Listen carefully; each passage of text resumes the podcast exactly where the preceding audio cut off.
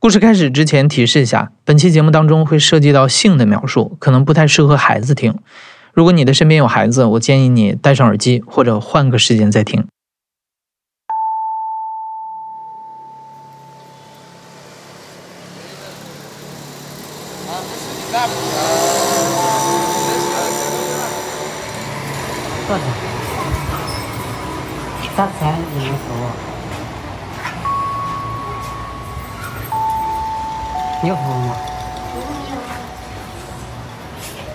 有有有没有说无套的吗？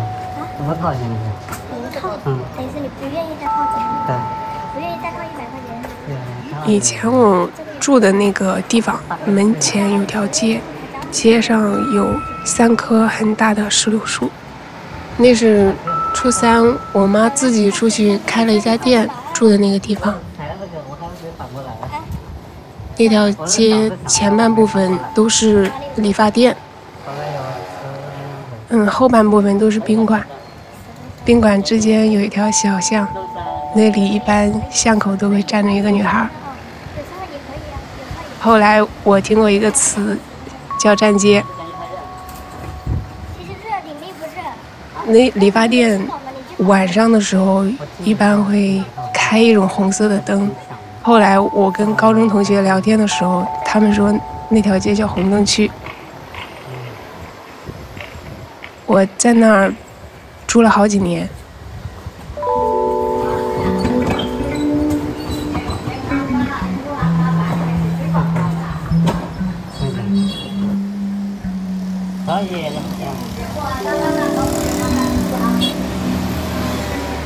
你好，欢迎收听故事 FM，我是艾哲，一个收集故事的人。在这里，我们用你的声音讲述你的故事。每周一、三、五，咱们不见不散。我是星星，一九九二年生，今年二十九岁，从事漫画行业相关工作。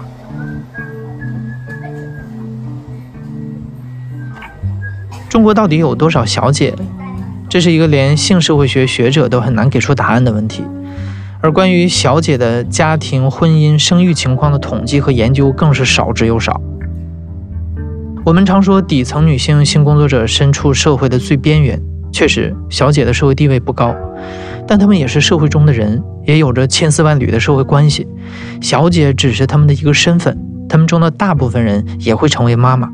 那小姐与孩子的关系会是怎么样的？作为小姐的孩子，又会看到一个怎样的世界呢？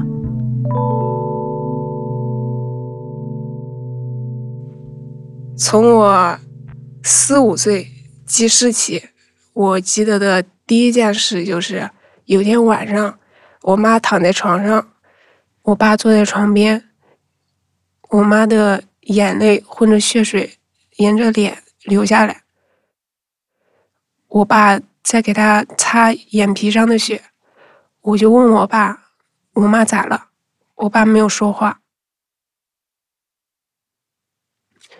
我也不知道为什么，但是就是印象中记得最深的就是这个画面。我爸长得还挺好看的，头发很黑，很茂密，就像刺猬一样，都是竖起来的。他很瘦。也有肌肉，长得很白，所以我小时候经常捏他的手臂，我就说好大一颗鸡蛋，剥了皮的。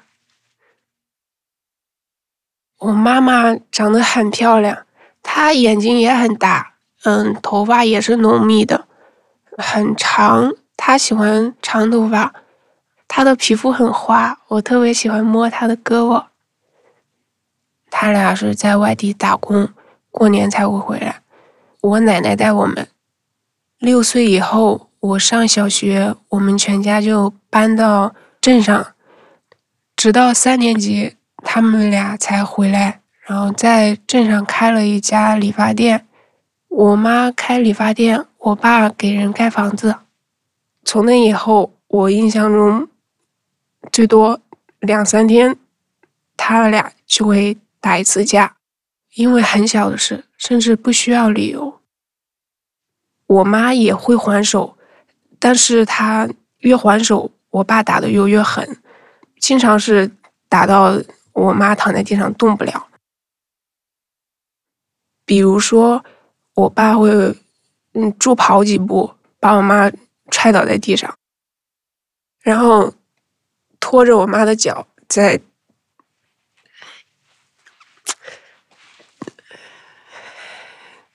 在地上走，把我妈抱起来砸在地上。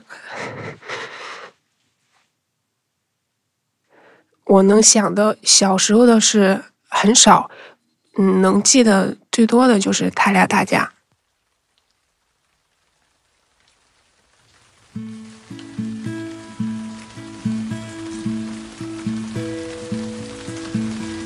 小学四年级的时候，我十岁，那天天下着雨，早上起来我妈没有做饭，给了我和我哥一人一块钱。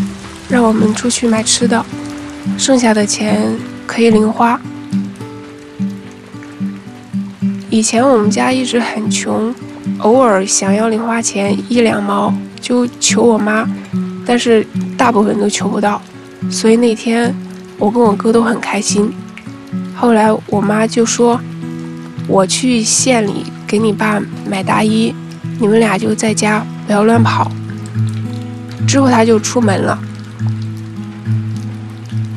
等我爸回来的时候，我爸疑惑了一下，但是也没多想。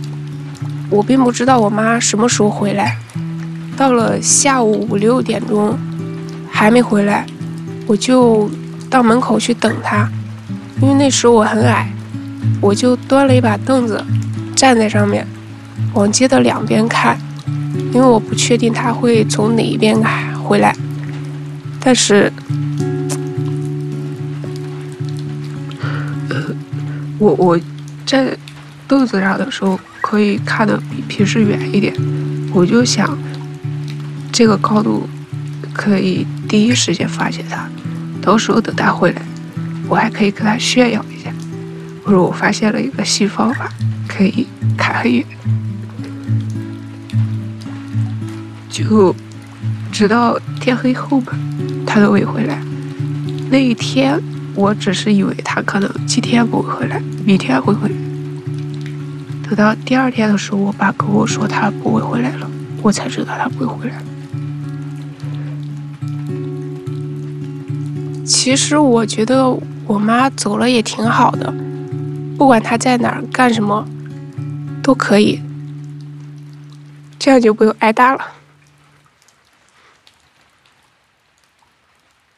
星星希望妈妈这一走能告别过去，过上她想要的生活。但是妈妈虽然摆脱了家暴，却没能彻底摆脱星星爸爸的纠缠。星星的爸爸想尽办法得到了星星妈妈的消息，知道她去了广东。很快，在这个家里，甚至在整个村子里，星星的妈妈开始以一种星星完全没有想过的方式被提及。我爸一气之下就搬到离镇子很远的一个村里住。五年级那段时间，我爸应该是知道了我妈在哪儿。有段时间，他经常带着我跟我哥去亲戚家串门每次到别人家，他都会当着一屋子的人的面说：“说我妈在外面当鸡。”我的亲戚们就会去安慰他，他说：“你这算什么？”那个谁谁谁还亲自送自己的老婆去当鸡呢？我是那个时候才知道“鸡”是什么意思，猜出来的。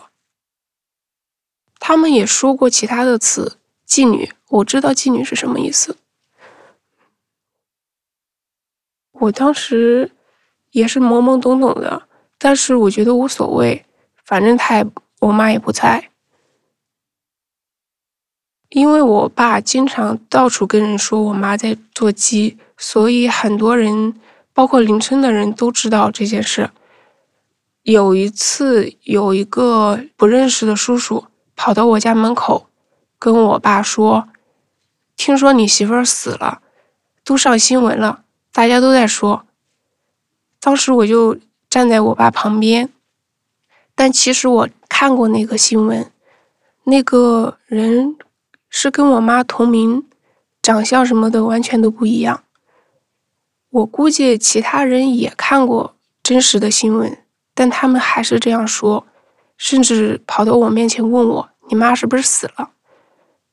我懒得理他们，就都不说话。五年级那段时间，我爸也表现的特别的不安，他时常会说：“你们两个都是我的孩子，老子一个都不给他。”有时也会问说：“如果我跟你妈离婚，你们俩跟谁？”他一定要听到我们回答跟你。我其实很不喜欢回答这个问题，有时候就逃避回答。但我爸会一直盯着我，等着我的回答。我没有跟任何人说过我想我妈，因为他们周围人对我妈的态度都是鄙夷的。但是我想见她，我并不想让我爸找到我妈。不过有时候会想，希望我妈能偷偷来看看我。后来。五年级下学期的时候，我爸为了不让我妈找到我，就把我转到村里面去读书。在这个学校上了大概一两个月，有一天上午，有个同学突然跟我说校长找我，我当时很疑惑，一进门，办公室里坐了好几个老师。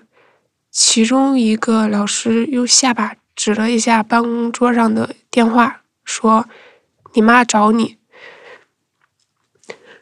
当时听到这句话的时候，我都是懵的。那是从四年级暑假到现在，我第一次确切的听到我妈的消息。接了电话之后，我就说了一个“喂”，我妈就。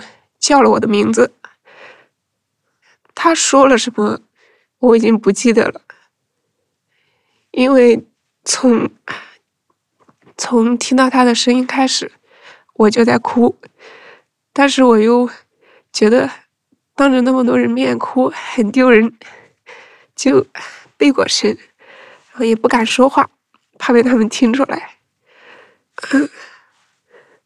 没说几分钟。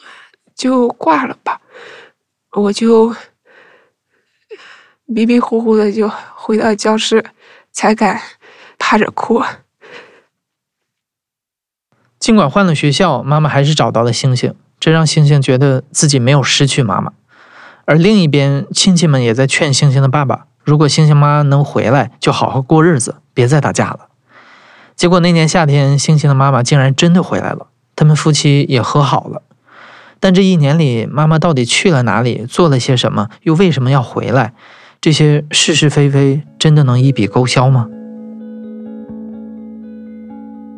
五年级下学期暑假的时候，也就是零三年的时候，我妈突然回来了，他跟我爸也和好了。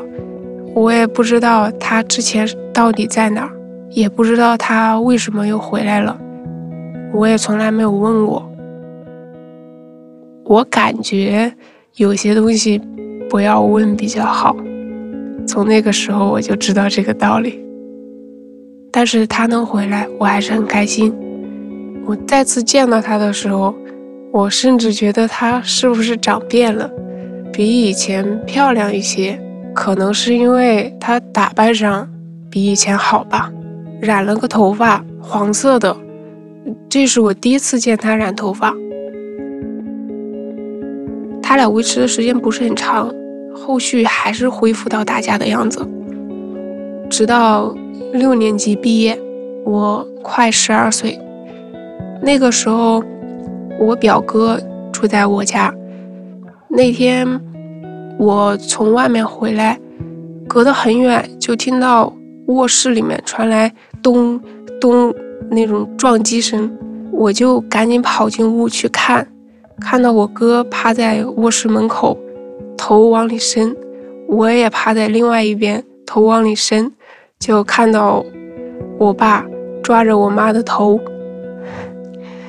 嗯往墙上砸。我听到的声音就是我我妈头砸到墙上的声音，但是我跟我哥两个人都不敢进去。直到后来我表哥回来，就赶紧往屋里冲，进屋拉开了我爸。我妈在地上坐了好一会儿，才缓过来，慢慢扶墙站起来，往屋外走。我就跟着他站在离他两米远的地方，看着他，我俩都没有说话。我妈就小声对我表哥说：“能不能借我五块钱？我去县城找我姐。”我表哥就送我妈去了公交站，看着她上车。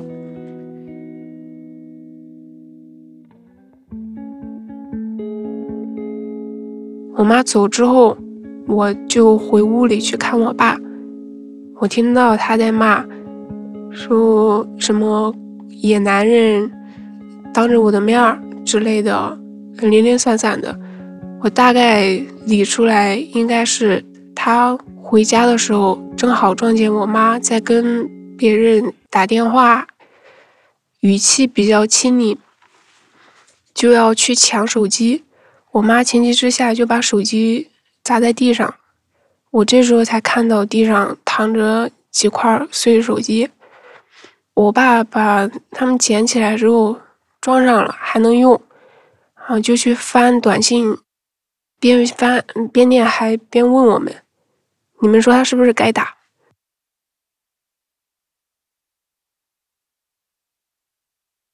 隐形的炸弹最终还是爆炸了。星星的妈妈又一次离开了这个家，这一次她不打算再回来了，她决定离婚。星星的妈妈什么都不要，她只要星星。前前后后争执了一个多月，星星的爸爸才不情愿地答应了。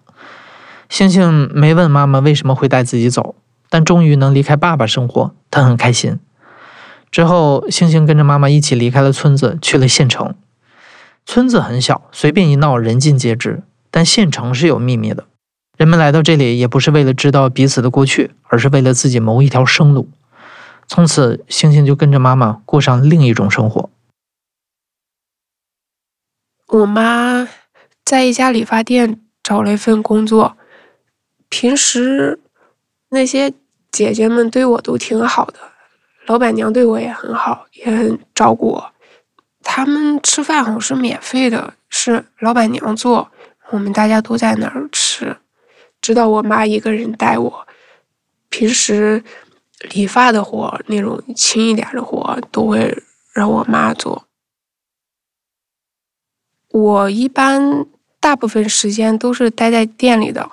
我在县城没有朋友，通常就自己跟自己玩，自己跟自己打牌，自己分当三个人。其实我也可以自己玩象棋、跳棋，还有五子棋。理发店的前门是用来理发的，后面每间房间放着按摩床。一开始我以为理发店就是普通的理理发。我有时候在前门玩无聊，就会看看报纸。有一次看到一篇新闻说，警察在发廊抓了几个小姐。那时候我才知道。小姐原来是一个职业，理发店原来也可以不只是理发的。当我在的时候，他们表现的其实没什么异常。比如有男客人来的时候，如果看到我在，他们说话声音会小一点。有一天晚上，我照常在前面等我妈的时候。因为等太久，我就有点困，就到旁边一间房间，打算睡一会儿。那间房间中间挂着很大一片窗帘，把房间隔成两部分。靠里面放着一张床，外面靠近门口的地方放着一张沙发，我就躺在沙发上。脸朝着沙发背，躺了没几分钟，就店里的一个姐姐拉着一个男人进来了，看了我一眼，就说睡着了，然后他俩就进里面，我能听到他俩脱衣服的声音。最开始他俩会。轻声细语的说一些肉麻的话，到后面声音就越来越大，我感觉这时候起来好像不太合适，就继续躺着，但是我从后背就会像汗毛立起来的那种感觉，导致我连头发丝儿都不敢动。直到他们完事儿出去了，我又继续躺了半个多小时，才起来出去，非常的漫长。出去之后，刚刚那个姐姐还问了我一句：“睡得怎么样？”我说：“睡得可沉了。”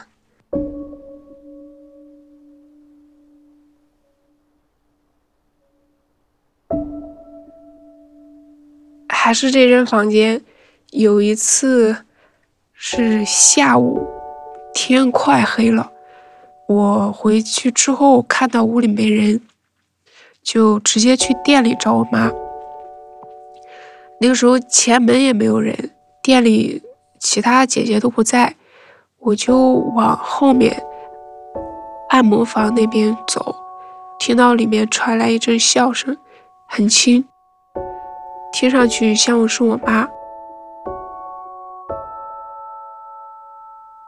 我就靠近看了一下，那个门没有关严，我从门缝里看到我妈的背影，还有一个被她挡住的男人，他俩靠得很近，我看到那个男人在亲我妈的脸，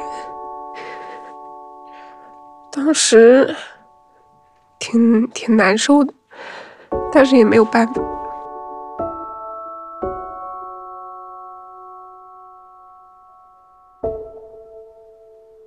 这样的无奈似乎从星星记事起就陪伴着他。以前，星星一边思念妈妈，又一边希望她不要回来，想要离开爸爸，却被迫说着愿意跟爸爸过。星星学着把所有的话都藏在心里，他不会和妈妈摊开谈这些事儿，也不会要求妈妈去做什么改变。就是在这种主动的沉默当中，母女两人也慢慢的找到了关心彼此的办法。我妈对我其实很好，我妈。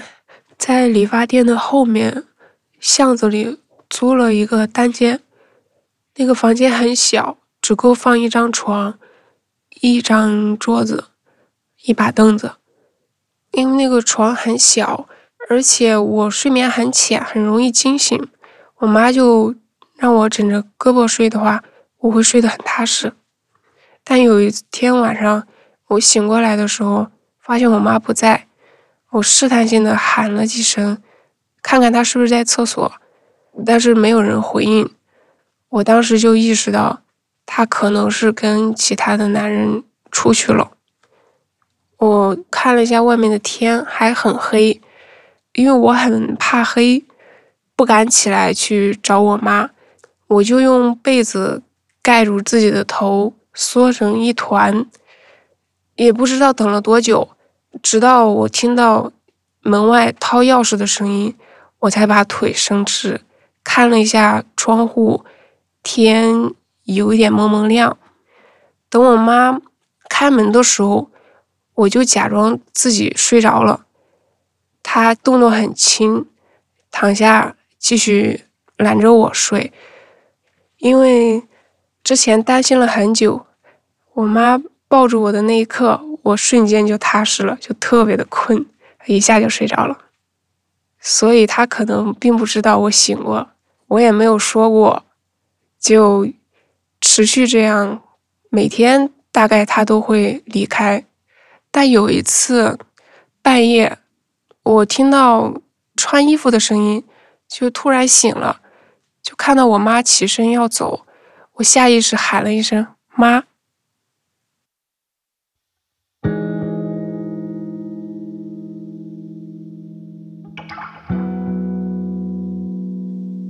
我也不知道，就无意识的就喊了一声。喊完，其实我有点后悔，因为我不想让他知道我醒了。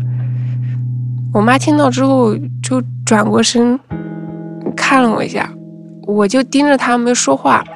她想哄我睡着，但是我很久都没有睡。后来她就把衣服脱了，躺下来继续睡。那天夜里她没有再离开，就那天睡得特别安稳。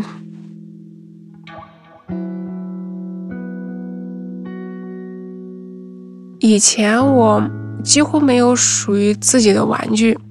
有一天，我我妈就拿回来一个玩具狗狗，很小，软软的，因为肚子上破了个洞，里面的填充物可能是掉光了，所以很空。我妈自己拿针线给缝了一下，还顺便在里面塞了一点其他的东西。我就拿着它当枕头，然后这样晚上一个人睡的话也没有那么害怕。再后来不知道过了多久，有天我妈突然带我去了一家礼品店，她问我有没有什么想买的，我就看着门口一只很大的布偶熊，米黄色的，有我一半那么高，我就看了一会儿，没说话。我妈就问店员：“这熊怎么卖？”店员说：“六十块。”我当时觉得好贵。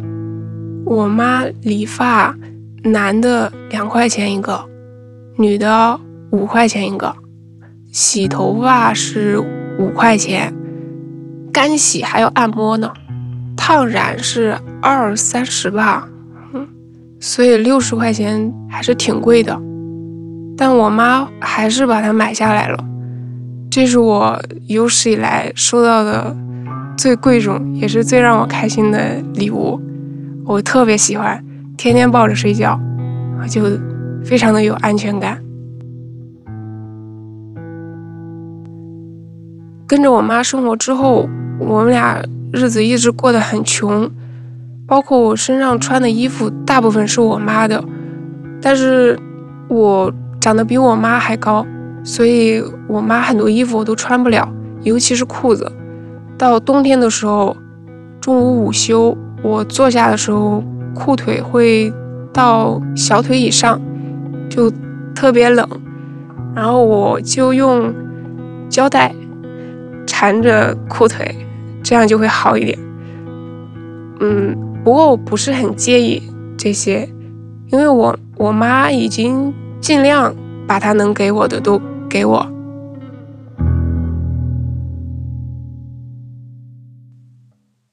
二零零七年初三的时候，我妈离开了那家理发店，去另外一个一条街，自己开了家理发店。自己开店会自由一点吧，挣的钱也会多一点。那条街的前半部分密密麻麻都是理发店。中间有几条小巷，后面密密麻麻全是宾馆。我妈不会特地要求我出去玩。以前是她一个人在店里，她去后面给人按摩的时候，我就在前面看店，倒是没有听到什么奇怪的声音。但有一次，她突然让我出去转两圈，我没问，我就出去了。那时候我没有手表，所以也不知道时间。我大概知道我妈是要干嘛，所以转了几圈之后，感觉时间差不多了，就往回走。所以我觉得，除了那次意外的，我从来没有见过我妈真正的接客。这也是因为我刻意避开了。再后来，我妈又聘请了一个女孩儿，她来做按摩的事儿，我妈在前面理发。所以我妈就很少去按摩了。我跟我妈从来没聊过这些事儿。其实我有时候能感觉到我妈有点避开吧。就比如说，我想喝水的时候，会直接拿我妈的杯子，我妈就一把抢过去说：“你自己喝你自己的杯子，不要喝我的。”而且我妈还会经常会去体检、检查身体之类的。我俩就。产生了这种默契，互相不会询问，也不会主动说。我也不希望他嫌弃自己，只要他开心，嗯就可以。甚至有一次，我跟我初中同学聊天的时候，我说了一个什么话题？我说妓女职业还挺伟大的。当然，这个被我的同学抨击了，但我的内心并没有觉得我有什么错。我是指那种主动去当妓女的，因为他们是很认真生活的嘛。嗯，靠自己，所以我对我妈并没有什么特别的，她只是我妈，跟她是什么职业无关。曾经刻意的逃避和无视，一点一点变成了理解和接受，而且因为周围的邻居大都和星星的妈妈分享着相似的命运，星星也从来没有因此受过欺负。不过，这不意味着星星能轻松的面对一切。星星每年会轮换着去父母家过年，所以每隔一年，星星都要经历一次撕裂。和爸爸过年的时候，星星爸会对着所有的人骂星星，说星星嫌他穷，不像星星妈会找男人，整天吃香喝辣。面对这些，星星还是选择沉默。可是沉默并不等于遗忘，过去的一切也都没有真正的过去。小的时候，其实不仅人自闭，情感感觉也是自闭的。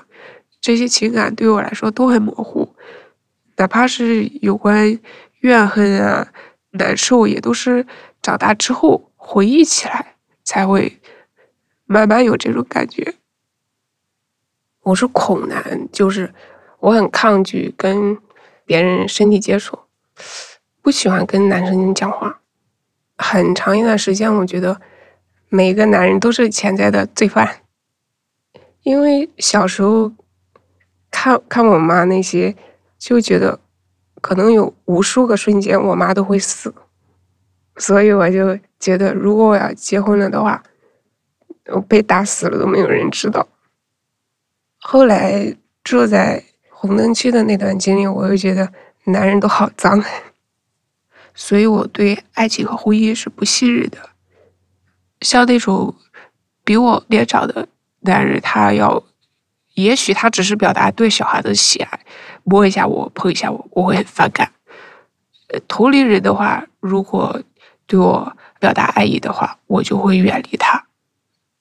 我有时候会自己想象一下牵手啊、亲吻什么的嘛，我就自己就开始不适了。有时候会想到我万一就会发生关系什么，一想到那个场景，我会觉得很惊悚。嗯，就是很难进入一段恋情。我长这么大没有谈过恋爱，因为像这方面问题，我会问我朋友们，我说你们是这样吗？他们说也会有。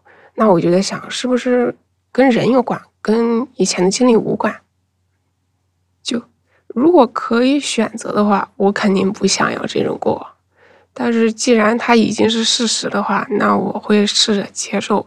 所以我问我朋友为什么会这样的原因，也是想从他们那儿知道一下我没有问题。就你需要证明自己没有问题。对。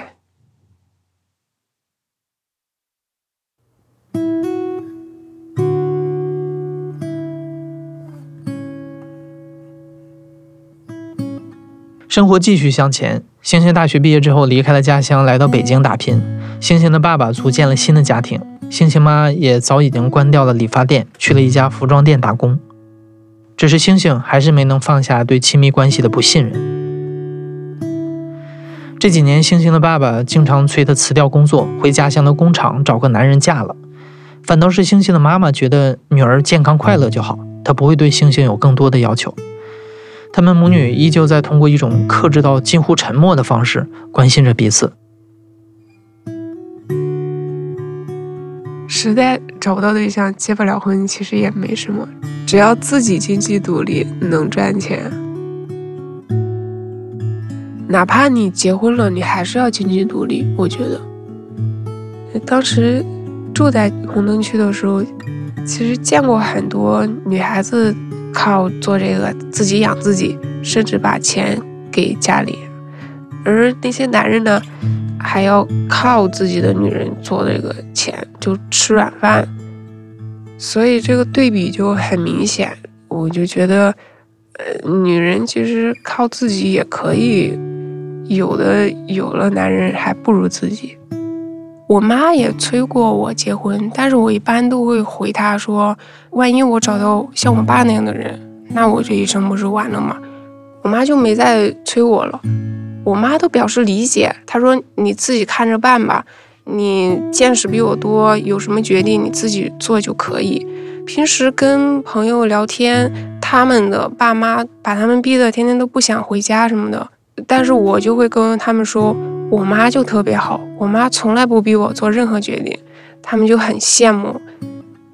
虽然平时我跟我妈不怎么主动打电话，有段时间聊天内容都不会超过三句，也都是她主动发过来，就说在干嘛，吃了吗？哦，然后就没了。最近几年，她知道有那个微信步数。就每天都会看我走了多少步。我因为在家办公，平时不怎么出门，所以步数经常为零或者低于一百。他就会问我：“你今天是不是没起床？是不是没吃饭？”嗯，如果我有时候超过一万多步，他就会问：“你今天是不是出去玩去了？有没有朋友一起呀？注意安全呀！”然后我就会给他发一些我拍的照片之类的。其实我我也很讨厌微信步数这个东西，但是想到如果关了的话，我妈就没得看了，所以我一直没有关过。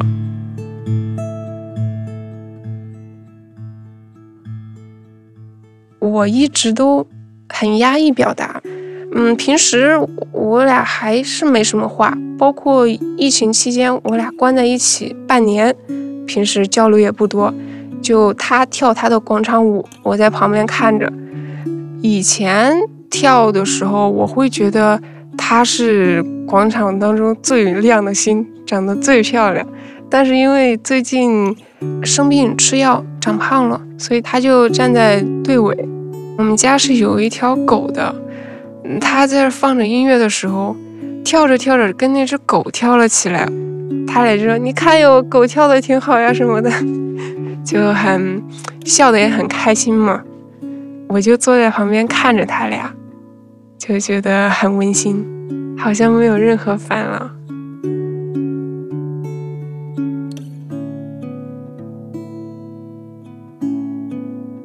你现在正在收听的是《亲历者自述》的声音节目故事 FM，我是主播艾哲。